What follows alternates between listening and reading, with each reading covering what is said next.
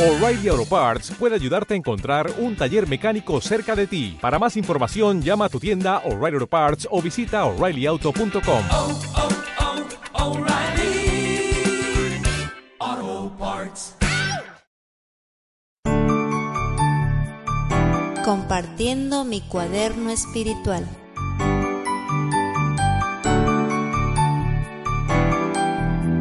Éxodo 20:15 No hurtarás. ¿Qué es hurtar? Es quitar a una persona algo que le pertenece. ¿Cómo puede el hombre quebrantar este mandamiento? De muchas formas. Entre ellas tenemos, en primer lugar, el robo directo. Recuerdo que hace algunos años atrás, mientras me encontraba caminando, dos jóvenes me abrazaron y uno de ellos sacó su cuchillo y me dijo, Sigue caminando y deme todo lo que tienes. Ese fue el primer día que me robaron. En segundo lugar tenemos el secuestro, que es el robo de un ser humano. Según las estadísticas, en el Perú ocurren alrededor de 700 secuestros cada año. Esta es una cifra triste y alarmante. En tercer lugar tenemos el fraude.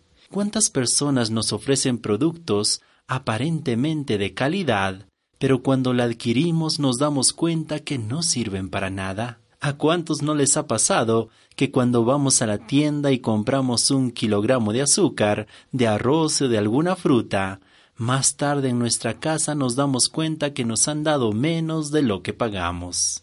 En cuarto lugar, tenemos el robo laboral. Y aquí vemos dos casos. Primero, el robo de los empleados a sus jefes. ¿A cuántas personas se les paga más de lo que realmente producen?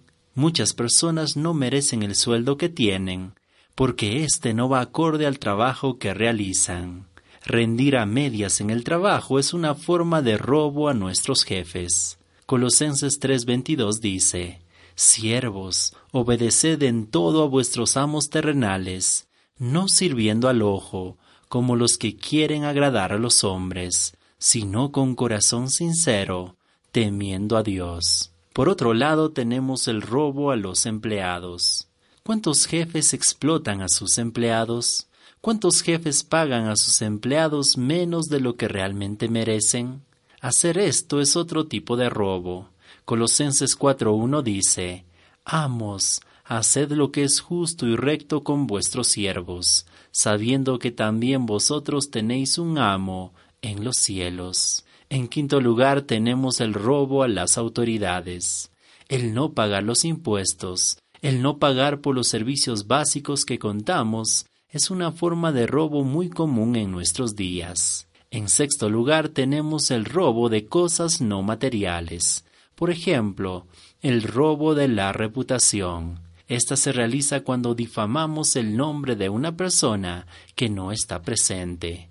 También tenemos el robo de la dignidad, y esta se da cuando humillamos públicamente a las personas. También existe el robo de la confianza, y esta se da sobre todo en los jóvenes que exigen contacto físico con su pareja sin la mínima intención del compromiso. También tenemos el robo de la propiedad intelectual.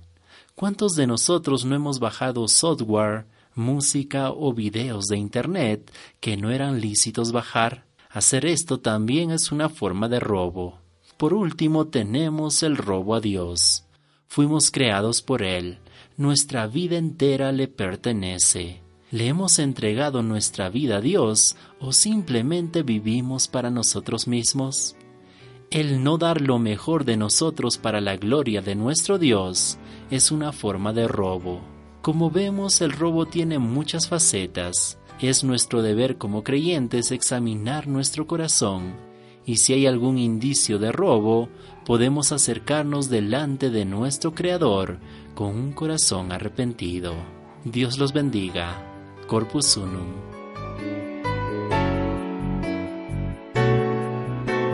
Compartiendo mi cuaderno espiritual. Programa fue presentado por la Iglesia Bautista Centro de Vida y Lifeword en español, juntos proclamando las buenas nuevas.